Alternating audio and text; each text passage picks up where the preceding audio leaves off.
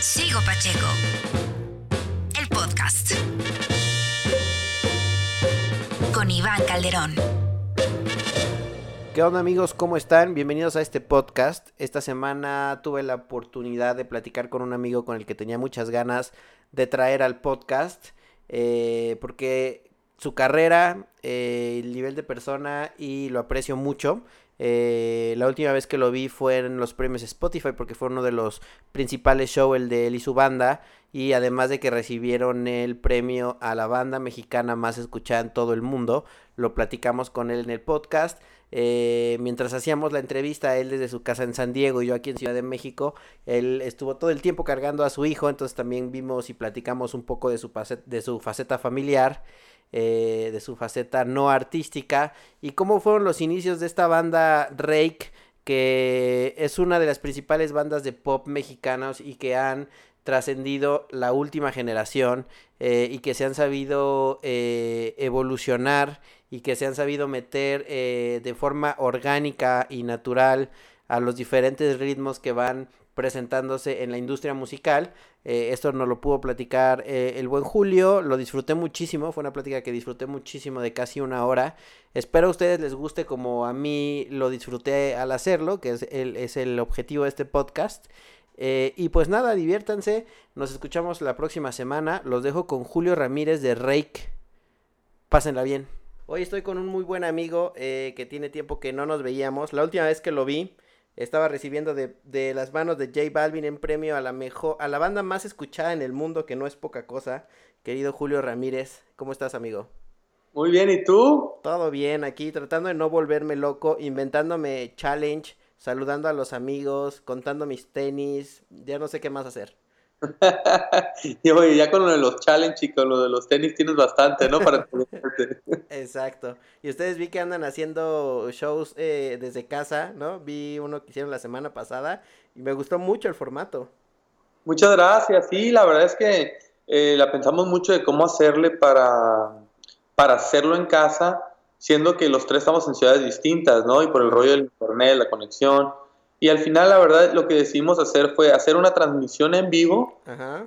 Una, y, a, y, haber previamente grabado unas canciones en casa. Es decir, yo agarré, yo agarré de cuenta mi computadora, puse un clic y me puse mis audífonos y con mi celular me grabé en modo selfie con la guitarra. Ok. Y, y, eso, ese audio de guitarra que se grabó con mi celular, se lo mandaba a Jesús y él grababa encima de eso y Vivi encima de eso, así, así lo hicimos y le poníamos play mientras teníamos la transmisión en vivo con los fans y quedó bien, quedó todo. Quedó súper bien, o sea, para haberlo hecho, digamos, todo casero, se escuchó súper bien y el timing estaba perfecto y así. Y creo que eso obedece a que llevan tantos años tocando juntos, ¿no? Sí, definitivamente tiene mucho que ver. y, y, y, también que teníamos muchas ganas de hacerlo, como que, siendo honesto, te a todo lo que en lo que te dedicas creo que te acostumbras. Claro. Pero repente que te saquen de tu rutina de los conciertos masivos, de así, y de repente, oye, ponte un celular enfrente, como que fue muy emocionante. Entonces, nos dio muchas ganas y creo que se, se vio ahí, la neta. O sea, Sí. sí, sí, pero, pero yo sí estaba bien emocionado. Es un reto nuevo y aparte que te escuchen neta tocando la guitarra, o sea. Literal. No hay nada, ajá, no hay nada que te, que te pueda ayudar, pues. Me Sí, explico. no hay esos truquillos de luces, ¿no? Eh, outfit, eh, que están viendo a los tres, ¿no? O sea, es literal alguien viéndote tocar la guitarra y también que cuando lo grabas supongo debe ser complicado. A mí me pasó ahora que estamos haciendo estos challenge y como estos en vivos, intentamos hacer con una marca, con un comediante, eh, un, una rutina de stand-up. Y fue súper complicado porque lo que él decía es, es que no tengo el feedback de la gente, ¿no? Entonces no sé si está pegando o no el chiste, entonces no, no, sé si la gente se la está pasando de hueva o si le está gustando, entonces, pues como dices, es sacarte de la rutina y decir, güey, lo voy a hacer, a ver qué tal sale. Oye, ¿qué tal le salió eso? Eso suena difícil. Fue muy difícil, la sufrió, eh, y creo que no lo volveríamos a hacer porque a diferencia de un tema musical que, que, que, todos no sabemos o que, o que todo el mundo tararea y que sabes que de alguna forma está muy estructurado, pues un chiste depende mucho de las circunstancias y del público, ¿no? Entonces, al no tener un feedback, creo que aprendimos que hacer un, un especial de comedia en vivo sin gente eh, no, no es buena opción. A diferencia de lo que ustedes hicieron, que, que a, mí, a mí en lo personal, digo, me gusta mucho la música, sabes que soy fan, pero eh, el formato me gustó mucho. Ah, muchas gracias. A lo mejor le puedes dar la vuelta, digo, ojalá que no, no le esté regando aquí, pero yo encontré que, y seguramente las acciones subieron cañón, Zoom, la, la aplicación, que siento que es el que menos retraso tiene así para conectar a varios. Entonces a lo mejor podríamos jugar con esa en un futuro. Pero bueno. Que se suban fans, ¿no? Y ellos sean los que se están riendo, sí. Pues, escoger unos 10 o no sé cuántos te dé para escoger. Exacto. Que no, sea, que no sea un monólogo. Oye, pero también tampoco es sencillo porque veía los, el, eh, la cantidad de views que tenían y era como hacer casi tres auditorios nacionales, ¿no? Sí, sí. Sabes que el reto de ahí, a mí siempre se me hace muy complicado eh, cuando te piden hacer un live para alguna aplicación y eso. Este rollo como de que, ¿cómo le hago para que no sea un monólogo? Porque yo no a eso, o sea, no. ¿Cómo te explico? Nosotros nos dedicamos a hacer música, cantar y sí, contestar preguntas cuando hacen entrevistas y así. Pero tú crear un monólogo prácticamente, al menos que estés contestando preguntas de, de los fans y la gente que interactúa, pero como a pesar de que eran casi tres auditorios, mucha gente en vez de preguntarte cosas, dicen cosas como, te mando saludos desde Mexicali, oye, eh, qué guapo, oye, cántala, yo quisiera. O sea, entonces como que, no, o sea, sí, puedes decir, qué buena onda que me mandaron saludos de Mexicali. Sí saludos a Mexicali, dices, pero pues no hay interacción en realidad, ¿no? ¿Qué más ahí, no? O sea, rebotas tú la respuesta, pero de ahí ya no hay como, justo lo que decíamos con el comediante, no hay un feedback, o sea, se cortan las respuestas y entonces se convierte en un monólogo, pero creo que ustedes lo hicieron muy bien y el que, el que hicieran también como los en vivos eh, en Instagram cada uno, también ayudó muchísimo para que la gente viera que sí está en vivo, que por temas técnicos las canciones no iban a salir, pero que, pero que funcionó muy bien. Entonces creo que fue un formato nuevo. Y no sé, yo ayer estaba platicando con, con alguien que también está metido en el tema musical. Eh, no sé si quizá las circunstancias nos obligaron a ver que a lo mejor habrá más shows cada vez así, ¿no? Es, es muy probable, ¿eh? Yo creo que sí. Eh, de alguna manera u otra es muy cómodo para nosotros los artistas, es diferente y creo que también es, es muy cool para quien ve el concierto a través de línea, como que es otro formato, otra sensación. Y, no, y no necesariamente menos especial, ¿eh? No, al contrario. Sí, no, la gente se emocionó mucho. Eh, ojalá que nunca reemplace un concierto en vivo donde vas y compraste tu boleto y hiciste fila y llego o no llego porque hay tráfico. Yo me acuerdo cuando vivía en la Ciudad de México, ¿no? Que íbamos a ir a ver a Roger Waters y y el metro estaba hasta las chanclas y todo, o sea, esa emoción y de comprar tu primera cervecita o refresco, los que no toman, y estar viendo el concierto en vivo es única, pero es una buena solución alternativa esta de, línea. ¿no? Hay gente que no puede ir a conciertos, no le, o no le alcanza, o no está en la misma ciudad, o nunca vamos a su ciudad, etcétera. Sí, sí, exacto. No, no es que sustituya o una u otra, pero es una buena alternativa para muchas cosas, ¿no? Y creo que las circunstancias nos obligaron a decir, es lo que hay, hagamos, como en, las crisis hay buenas oportunidades y creo que salió una muy buena para hacer este tipo de cosas. Ahorita que decías de, de que tú ibas a los shows de, de Roger Waters y así, Cuéntanos un poco cómo es, eh, sabemos que son, que son de Mexicali, pero cómo fue que empezaron, eh, ¿han sido compas desde siempre? Eh, ¿Con Vivi y con Chuy? O, cómo fue de, vamos a hacer una banda? Específicamente Jesús y yo sí, o sea, nos conocemos desde bebitos, hay fotos por ahí de nosotros así, wow. y nuestros papás son amigos desde hace mucho, o sea, éramos vecinos, vivíamos a dos, tres cuadras ahí en la misma colonia y todo eso. Ok. Y entonces Jesús cantó desde muy chiquito y cantaba, pues, o sea, todos creíamos que cantábamos los que tocábamos, ¿no? Del ambiente, y resulta que Jesús realmente cantaba, como que nació el don, tomó clases, yo no conocía a nadie en su vida que había tomado clases, por ejemplo, de canto. Okay. Y un día Jesús me dijo, oye, ¿por qué no hacemos algo, no? O sea, como que yo tocaba otra música, yo tocaba más como happy punk y ese rollo. Ok, o sea, como Blink-182 y así. Ah, todas esas cosas, pero por ahí 2013. Ok. Jesús me dijo hay que juntarnos, ¿no? Y, nos empezamos a juntar y empezamos a tratar de componer cosas, unas cosas pues bien gachas, otras... y hasta que, fíjate que finalmente pudimos hacer unos demos caseros. Ajá. Y, esos demos era cuando apenas empezaba todo lo de compartir música en línea. con MySpace y así, ¿o qué? Era, era antes de MySpace que también creo que era el Napster, el Ok, LimeWire, ok, cosas. Ya, que era li- literal descargar los archivos y bajabas una canción y 18 virus, ¿no? Pero así nos dimos mucho a conocer, güey, hasta que el rollo de vivir en frontera nos ayudó mucho porque de Mexicali no habían salido muchos grupos o cantantes que yo sepa. Sí, ¿no? Al haber estado en frontera, eh, nos, nos contactaron un cuate que trabajaba en aquel entonces, si no me equivoco, en Univisión, Ok. que conocía a Miguel Trujillo, que es uno de nuestros managers que, que había trabajado ya en disqueras y todo ese rollo. Entonces, pues así fue como terminamos llegando a una disquera. Oye, ¿y de los primeros demos es algo de lo que, de lo que terminó siendo ya Rake? O, o sea, Sí. eh, ¿sí?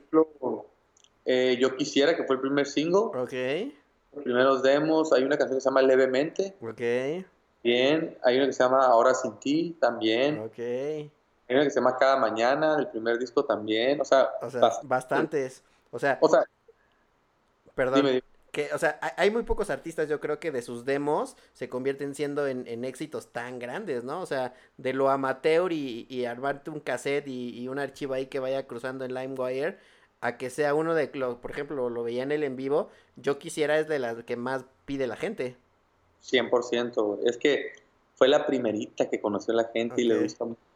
Y sí, sí, tiene razón, o sea, es, no, es, no es tan común y la verdad fue, fue muy cool. Y, y ese sonido de esos demos, así como de la simplicidad de lo que hacíamos en aquel entonces, fue lo que le emocionó mucho a la disquera, la verdad. Sí. Que eran canciones dedicables, pero tenían un sonido menos meloso, e- Sí. era más medio gringado, porque pues estábamos acá y era cuando todavía no existía necesariamente todas las facilidades para escuchar música en todo el mundo que te llegara tan rápido. Entonces, creo que eso fue lo que les gustó, la frescura, y, y, y sí pegó rápido, afortunadamente. Qué chingón. ¿Y en qué momento entra el Bibi? ¿El Bibi también es de Mexicali o no? Sí, también es de Mexicali. Eh, eh, entró, entró en un momento donde, donde teníamos, hace cuenta cuando estábamos buscando quién nos ayudara a grabar demos, Ajá, y luego de repente alguna presentación en vivo. ok. Eh, el bajista tenía un primo hermano que era el Vivi, que tocaba la guitarra eléctrica. O sea, era como, como sus músicos eh, de banda, no eran parte de la banda, pero... Y de repente apareció el Bibi. Apareció el Vivi y, y, pues tocaba bien perro. Yo en aquel entonces, Ajá. digo, ahorita ya toco mejor, pero en aquel entonces apenas si tocaba, ¿no? O sea, lo Ajá. básico, como para yo quisiera y eso. Ajá. Y el Vivi tocaba bien perro, él, él escuchaba mucho música alternativa, entonces dijimos, este vato tiene que ir, aparte imagínate. eh, el, el Jesús y yo pues éramos como un perfil más acá de, de, de fresillas, o sea, en el sentido de que pues muy limpios, tetos, ¿no? Que Ajá. tenía tatuajes y era alternativo, Sí. entonces aquí está toda la onda. Sí, no, tam- en- también en imagen suma, ¿no? Que es como el, el- el distinto de la banda, ¿no? por ciento. Y pues ya como que hicimos clic, él, él al principio batalló un poco en, en querer acceder por el simple hecho de que él venía de otro estilo de música, así como yo también de otro, Ajá. pero al final como se dio tan rápido el, el contacto para firmar, tuvo que tomar una decisión, mejor decidió aventurársela y dejó a medias, la, puso en pausa la carrera de, de arquitectura. Ok. Si le preguntas ahorita, no creo que se arrepienta, ¿no? No, pues no. Oye, y entonces fue muy rápido, en el momento en el que alguien eh, los contactó y llegaron, supongo que llegaron con Sony, ¿no? Llegamos con Sony a Los Ángeles, California. Ah, o sea, los filmó Sony, Sony gringo. Ajá, nos filmaron en Los Ángeles. O sea, Ajá. US Latin, pero en Los Ángeles en vez de México. Ok. Fue, todo fue, te digo, yo creo que ayudó mucho la frontera. Todo fue por medio de la frontera. Eso fue en julio del 2004 que firmamos Ok. contrato. Y de ahí fuimos a, eh, ya para agosto estábamos grabando discos aquí en San Diego, California. Ok. Un productor que se llama Kiko Cibrián. Que es el que ha estado con ustedes mucho tiempo. Ajá, de- desde el primer disco, segundo, de repente el de Desamor y varios otros, ¿no? Pero básicamente ese proceso fue como que empezamos a buscar estudios y terminamos hablando uno aquí en San Diego. Y pues San Diego porque pues vivíamos en aquel entonces en Mexicali. Entonces era lo más cercano, grande disque, pues San Diego, ¿no? Lo, lo más pro, cercano. Ajá. Y nos dijeron como que, a ver, mándanos el material y vemos si, si conocemos algún productor que le interese su proyecto. Ajá. Resulta que Kiko trabajaba mucho en ese estudio. Ok. Ahí había grabado, por ejemplo, a, a Cristian Castro, algún disco, eh, entre otros, ni me acuerdo quién. Hace mucho a Luis Miguel también, Kiko, ¿no? Hacía mucho Luis Miguel, ahorita trabajo con Luis Miguel, de hecho, otra vez. Eh, y entonces, pues, o sea, él hizo el hizo de Suave y varios otros, ¿no? Y ahorita es otra vez su director musical y pues, hay rumores por ahí que a lo mejor si algún día vuelve a grabar un disco, ¿no? Pero esos detalles ya no me los sé. Pero el punto es que como que el dueño del estudio le habló a Kiko, mira, me mandaron este material y le interesó. Ok. Vamos a grabar el disco. O sea que se fue dando, ¿no? Es de las, de las pocas eh, historias de bandas tan exitosas que, que se fue dando y yo creo que es por la calidad. O sea, para que la primera rola siga, siga siendo un himno de la banda es porque han mantenido esa calidad. Y, y, y después, ¿cómo, después de tener tantos discos exitosos, cómo, cómo es que también, porque me ha tocado a mí de esta parte, de ese lado de, de, del, del business, eh, ver y, ir y venir bandas que tienen dos o tres eh, rolas que pegan mucho, después van bajando, bajando, bajando y terminan por desaparecer o convertirse en culto, ¿no? Creo que Rake lleva 10, 12 años y no es que más. Eh, estando en el top y renovándose, ¿no? Después de, después de Yo Quisiera vinieron más discos que, que fueron muy fuertes, como en el mismo formato, y creo que ya los últimos dos, ¿no? Son los que se metieron un poco más al urbano, que fue creo que cuando ya explotaron a nivel mundial. Claro. Pues fíjate que, bueno, primero que nada, pues lo más sencillo, la respuesta más sencilla sería que nos llevamos bien los tres y que afortunadamente por eso seguimos juntos. Sí, me ha tocado a mí, ¿eh? te voy a interrumpir tantito ahí, me ha tocado a mí que de las pocas bandas que son tan amigos entre, entre banda, ¿no? O sea, fuimos de viaje a Puerto Vallarta y realmente son, son muy, muy compas. Que de eso Sí. sepas fácil la relación, supongo. Sí, la hace mucho más fácil y te, y te voy a decir, o sea, no, tampoco fue fácil, ¿no? O sea, lo que voy es, yo cuando nosotros empezamos ya vivir en México, con el primer disco yo tenía 17, el Jesús 19 y el Vivi 21, 22. Ah, Sobre todo el Jesús y yo, que somos de personalidad más, fue- más fuertes, más, somos libros abiertos, no tenemos filtro. ajá. Hay de Vivi, que es más zen y es, no sé, más maduro, ¿no? Siempre Ajá. fue más maduro. Pues batallamos, eh, Jesús y yo, sobre todo, porque era una etapa muy crucial, la adolescencia, la presión, lo que tú quieras. La cabrón. fama, la lana, todo te pega, ¿no? Exactamente. Y, pero gracias a Dios, mira, yo me acuerdo muy bien que nuestros managers se dieron cuenta, mismos managers que han sido de Sin Bandera y Camila, y supongo que es, basados en esas experiencias, como que nos pusieron a hablar entre nosotros tres, así como me acuerdo que estaba David, nuestro manager en medio, Ah, en medio del otro, y, y- y hablamos y limamos perezas, y a partir Ajá. de ahí que aprendimos que era mejor cualquier cosa, por muy grande que pareciera, nomás platicarla, y se resolvió. No, no. Ese fue paso, güey Ajá, sí, claro. para llevar, para estar donde estamos. Pero creo que ahorita yo te diría que el más importante, aparte de ese que es obvio, es que tenemos bien o mal muy buena relación con nuestros managers Ok, y mucha comunicación. ok. Ah, hemos tenido que tomar decisiones muy difíciles porque, por ejemplo, yo soy muy artístico, eh, como sabes, me fascina componer y cuando uno es artista, en el sentido de la palabra artista, de crear, Claro.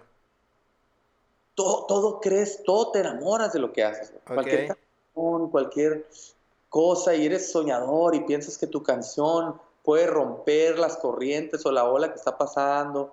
Entonces ha sido también el camino de poder aceptar que un manager te diga, oye, ¿sabes que esto no es, güey? Claro. Y, y- y no es que el manager tenga la razón, o sea, lo que pasa es que te- nosotros como una banda de pop te tienes que ir por el oído general, aunque le metas, aunque le metas tu onda, tu letra especial, tu cariño.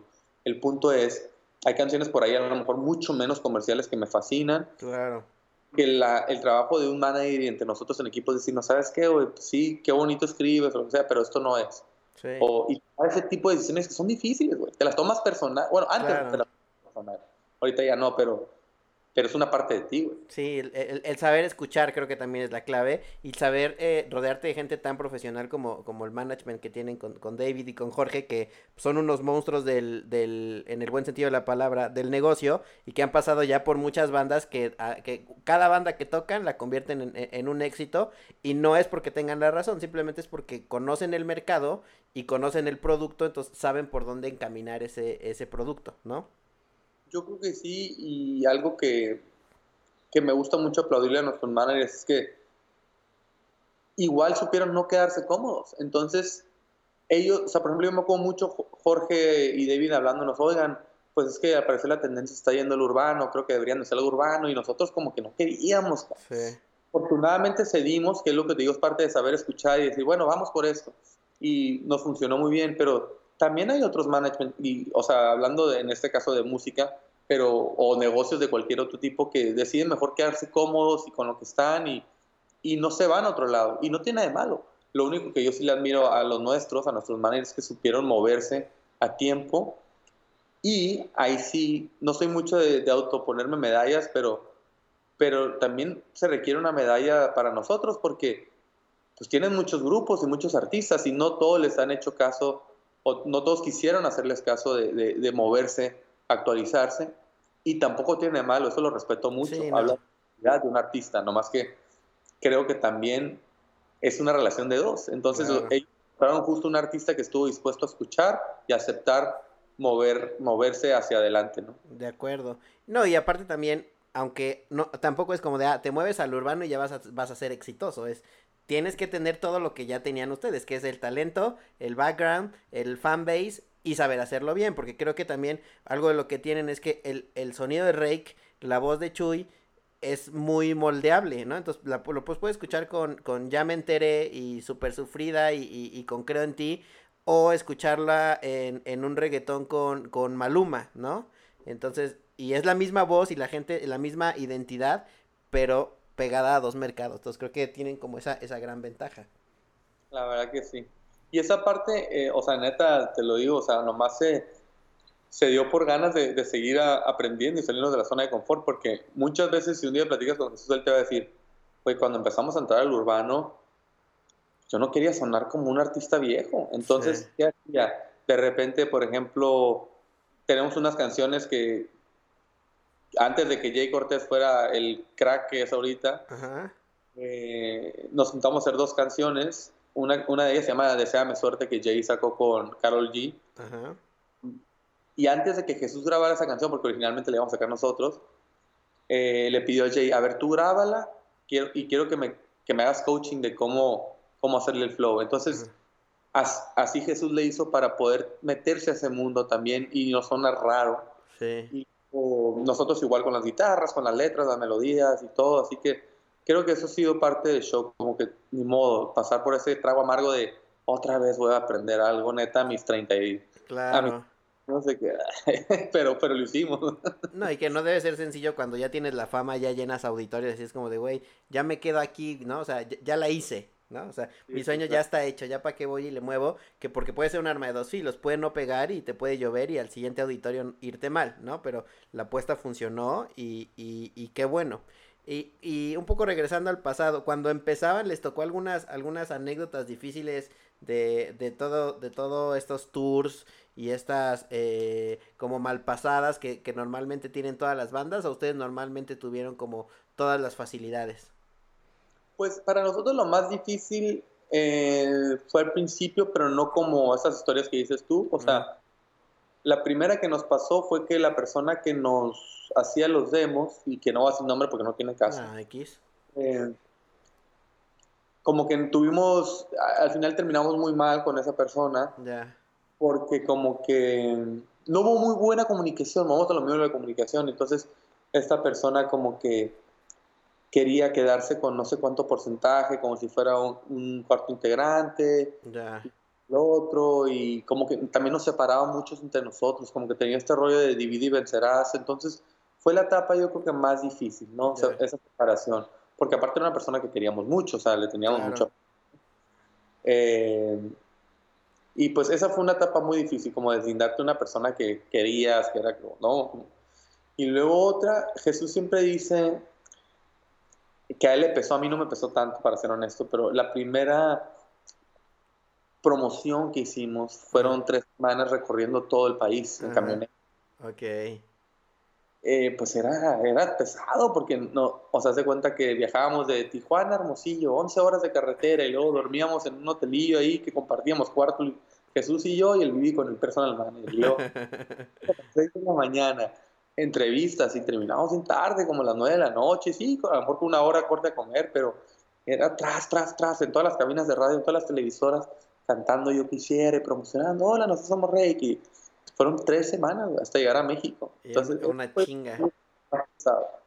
Está, está duro, sí, no es nada fácil. Y es la parte, la parte que no ven de Rockstar de, güey, sí, pero me vine en una camioneta y compartiendo habitación, ¿no? No en el Four Seasons y así, ¿no? O sea, les, les tocó tocar piedra. ¿Y cómo pasas de eso y, y, cómo manejaste tú, eh, ya como en lo personal, el, el, decir con tu amigo de toda la vida, vamos a hacer una banda y, y cantar porque nos gusta tocar, ¿no? Yo creo que jamás pensaron eh, lo que están logrando ahora a de pronto hace un par de semanas recibir un premio como la banda mexicana más escuchada en el mundo. O sea, ¿cómo es ese choque? Fíjate que es la chulada de ser tres. La verdad es que a mí me pasa que yo tengo un, un delay Ajá. cuando las cosas. O sea, cuando nos dijeron eso, como que, ah, órale, o sea, ni, ni me cae el 20, como que tardó mucho. Y después ya lo analiza, analizándolo como gente como tú que dice, oye, ¿qué sientes que J Balvin aparte les entregó el premio, que el premio fue esto, ¿no? Ajá. Eh, ya, ya se siente muy cool, muy cool, se siente muy agradecido. Te voy a decir una, una, parte muy honesta que a lo mejor no debería decir, pero también una parte de mí ya no se la toma tan en serio. Okay. o sea, como que lo agradezco, me emociono y ya, güey, como que, ok, ¿qué sigue? Ya sabes, y no, claro. no de mala pero como que eh, creo que los tres hemos aprendido a como que todo esto puede ser muy efímero también, así que mejor disfrutar el viaje ni tomártela en serio. Y qué cool. Ahora, ¿cuál es la siguiente meta? Sí, manten, y, mantener los pies en la tierra por más grande que sea el éxito, ¿no?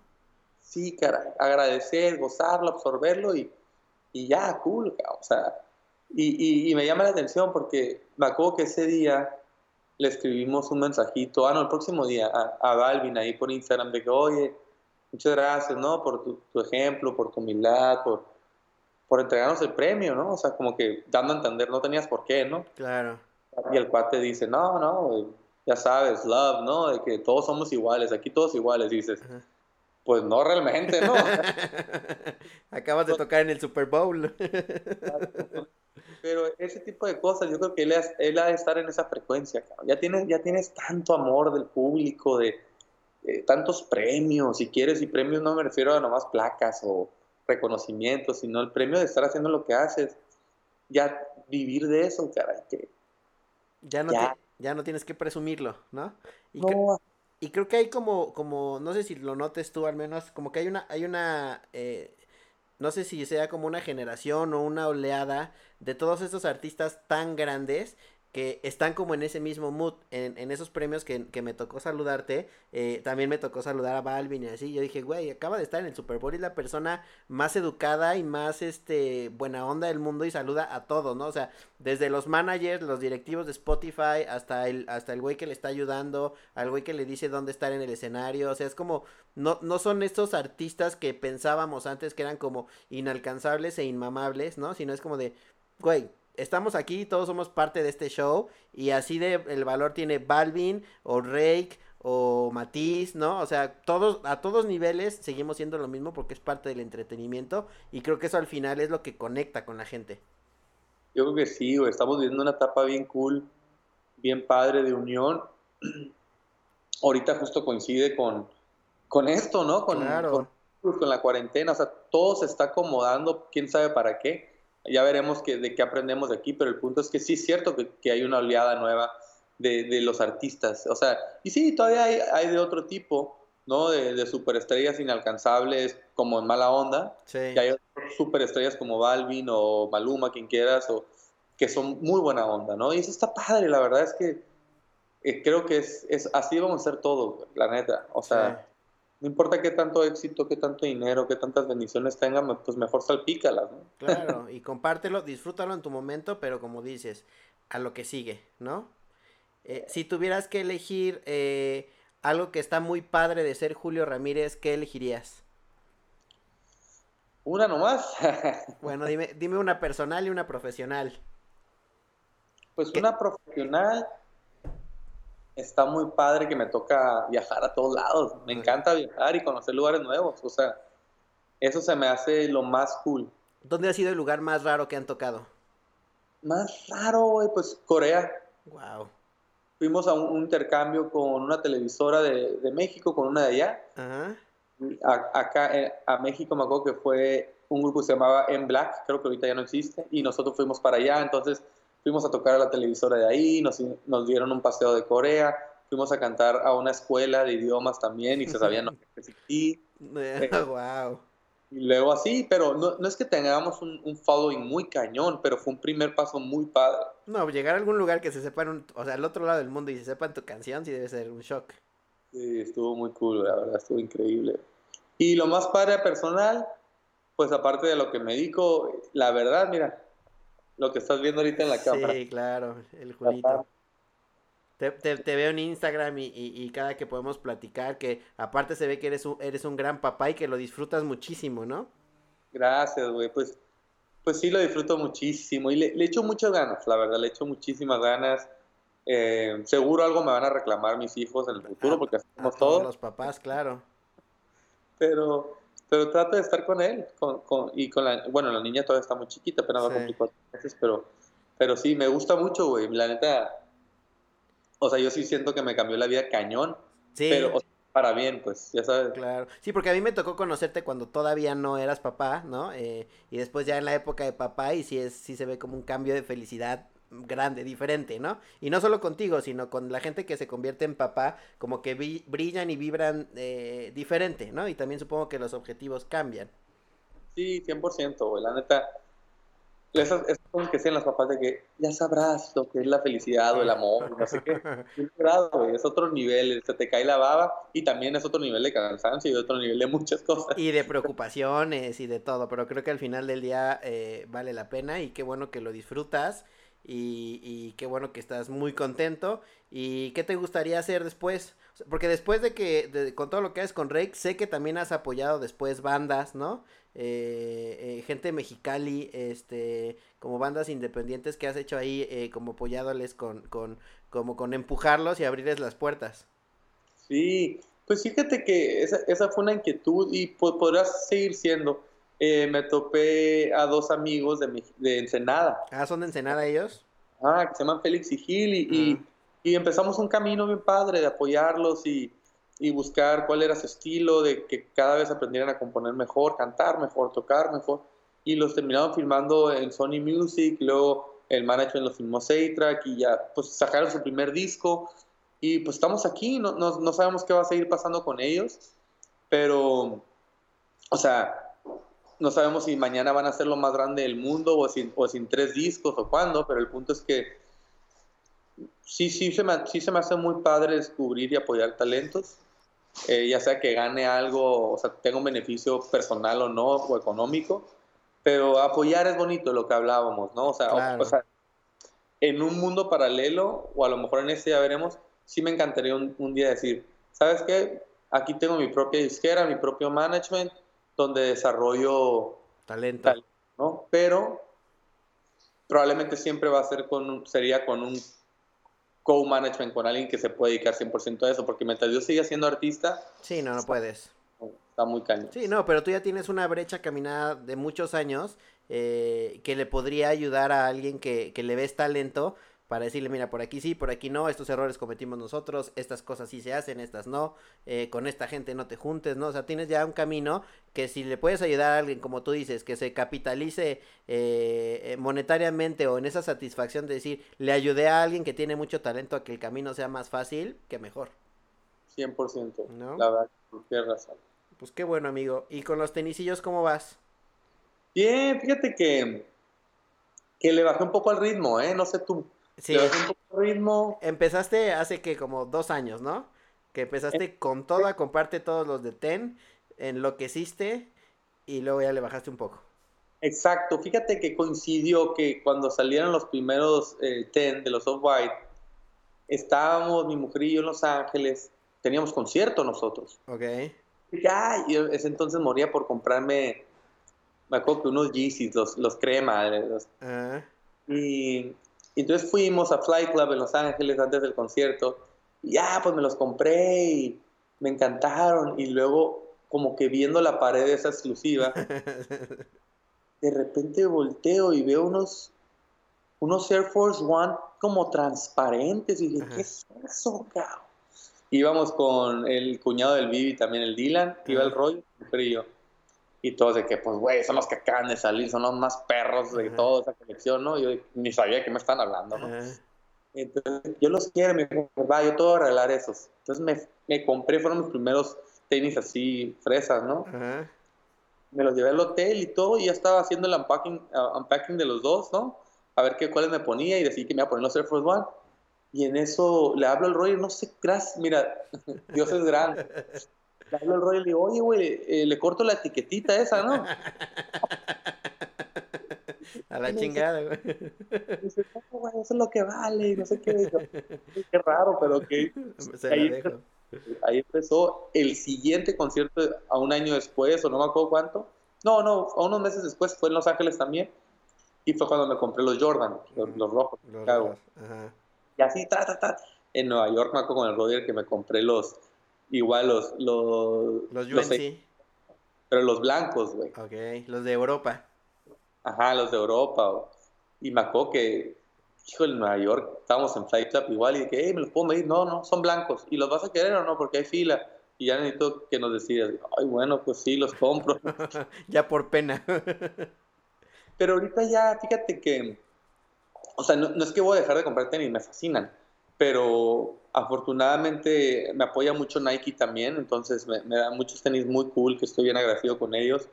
Y, y ya de repente los que yo quiero, pues me compro aparte, ¿no? O sea, por ejemplo, eh, los últimos que me compré que me vuelven locos son unos Louis Vuitton, que son como muy de... bonitos.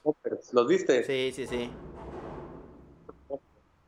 Un trueno. Está lloviendo aquí en Ciudad de México. Ah, sí. Sí. Esos fueron los últimos que me volaron la cabeza que me compré, que son como tipo Converse, pero, Está, pero Y bien son como, esa línea. sí, y son como los Bolts. Sí, exacto. Me encantaron, me encantaron. Pero ya, ya, ya le bajaste un poquito. E- Es bueno y más teniendo familia, es un vicio muy caro que todos tendríamos que, que bajarle un poco, pero está padre tener como esa, esa pasión. ¿Tienes alguna otra pasión aparte de los tenis y la música que digas, me encanta hacer esto, disfruto mucho esto y lo hago para mí?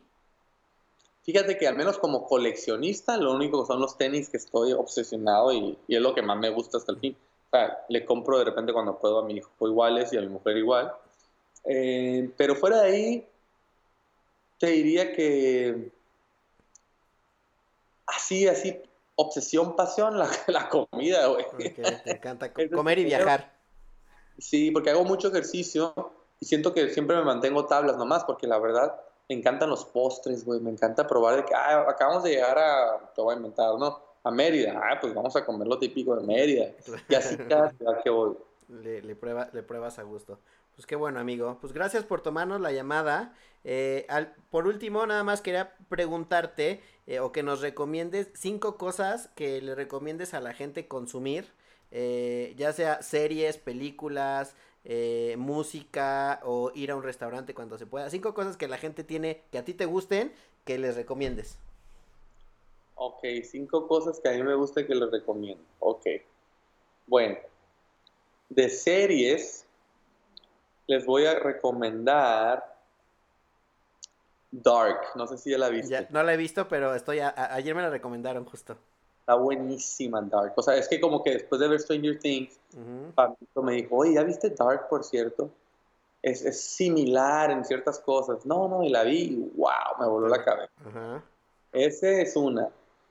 Em, pues de comida, eh, postrecitos que a mí me gustan, les voy a recomendar. Mira, para, para apoyar tú que estás en la Ciudad de México, mi brownie favorito Ajá. Es el de Maque. Uh, No me- maque es riquísimo. A, a mí y a, y a mi familia de todos nos encantan las conchas de maque. Las Es- conchas, Las conchas están están brutales. brutales. O sea, les dije otro. El brownie de maque. El brownie está buenísimo. Buenísimo. Una grosería. Eh, ¿Qué otra cosa? A ver, ahí De- van dos. ¿De música tres. qué consumes? O sea, ¿qué pones en tu coche? De música neta, soy malísimo para escuchar música nueva porque ya me clavo con lo mío. Pero si les fuera a recomendar algo, les voy a recomendar una de mis canciones favoritas, que es de... Ah, no, porque voy a matar dos pájaros de tiro. Iba a decir una canción de una película, pero mejor todo va a ser la película. Ok. Eh, de, De la película, antes de recomendar música, Cinema Paradiso. Es mi película favorita lejos. Ok. Peliculón. Y está la versión del director, el corte del director. Esa está más cool todavía. Si la encuentran, disfrútela mucho. Que supongo es Y ma- más larga. es más larga y tiene una escena. Lo, lo que, lo largo vale la pena, no es como que sobre. Ya sabes, Era por, la tenían que poner.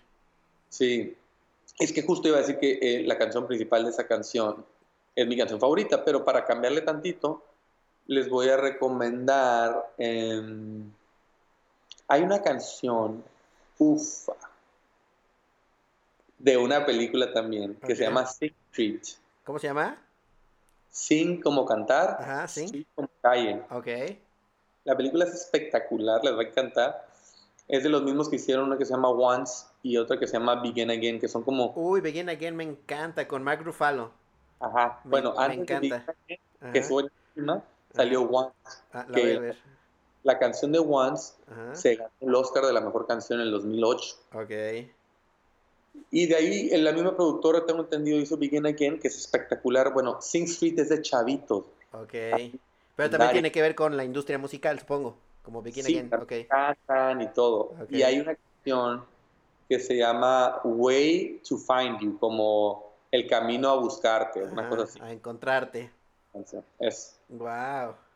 La voy a escuchar. A mí de Begin Again me encanta. e- Es de mis películas favoritas. Entonces me voy a aventar esa. Te va a encantar. Ya están encantar. ahí, ahí tus cinco recomendaciones, amigo. Muchas Sí. gracias. ¿Algo que más quieras decir? Ajá. Por último, unos Air Force One Nike son básicos Eso, para mí. eso es basiquísimo. Ah, que veía, por cierto, y me contaste, digo, no, no sé si, si, que estaban personalizados los tenis que te vi la última vez en los Spotify Awards, muy bien personalizados, este, pues que tenga también hay unos custom, ¿no? La banda, es, es importante tener, ser diferente. Sí, qué bueno que te gustaron, güey. En cuanto retomemos el rollo de los auditorios y conciertos, le voy a meter mucho, mucho amor a esos tenis, enseñarle a la gente cómo fueron y así, porque me gustaron mucho que fueran con la temática de, de la gira. Y la verdad, siendo 100% honesto, y se lo dije en su cara, o sea, me inspiró Balvin, que dije, bueno, este cuate va a sacar Colors. con Jordan, Ajá. ¿no? A nivel mundial, pues, pues yo ahorita por lo pronto es con Casa Nike en México, que- pero pues voy a inspirarme también en mi temática. Me gusta que claro. muy, muy, muy coherente y muy congruente con todo lo que hace con su marca. Y he- hemos tratado nosotros de hacer mucho eso últimamente también nosotros. Entonces por eso decidí hacer mis tenisillos así con, con el rollo de la gira en cambio. Están bien bonitos. Ojalá la, la banda los pueda ver ahora que se que regrese todo y que, que sea porque tienen auditorio próximamente. Cuando todo esto acabe, seguro tendrán otro auditorio lleno. Y entonces ahí los traerá el Julillo con sus Air Force One bien bonitos que yo tuve oportunidad de ver. Este, y a ver qué más se inventa. Eso, sí, No. muchas gracias por tu tiempo, No, por la a ti. Mucho. Te mando un abrazo, amigo. Saludos a la familia, a- al bebé, a, a- a todos. Eh, cuídense mucho y aquí andamos lo que se necesite. Igualmente, carnal. Seguimos cuídate. en contacto, amigo. Te mando un abrazote. Igualmente. Chao. Bye. Ya se acabó esta madre y sigo Pacheco. El podcast.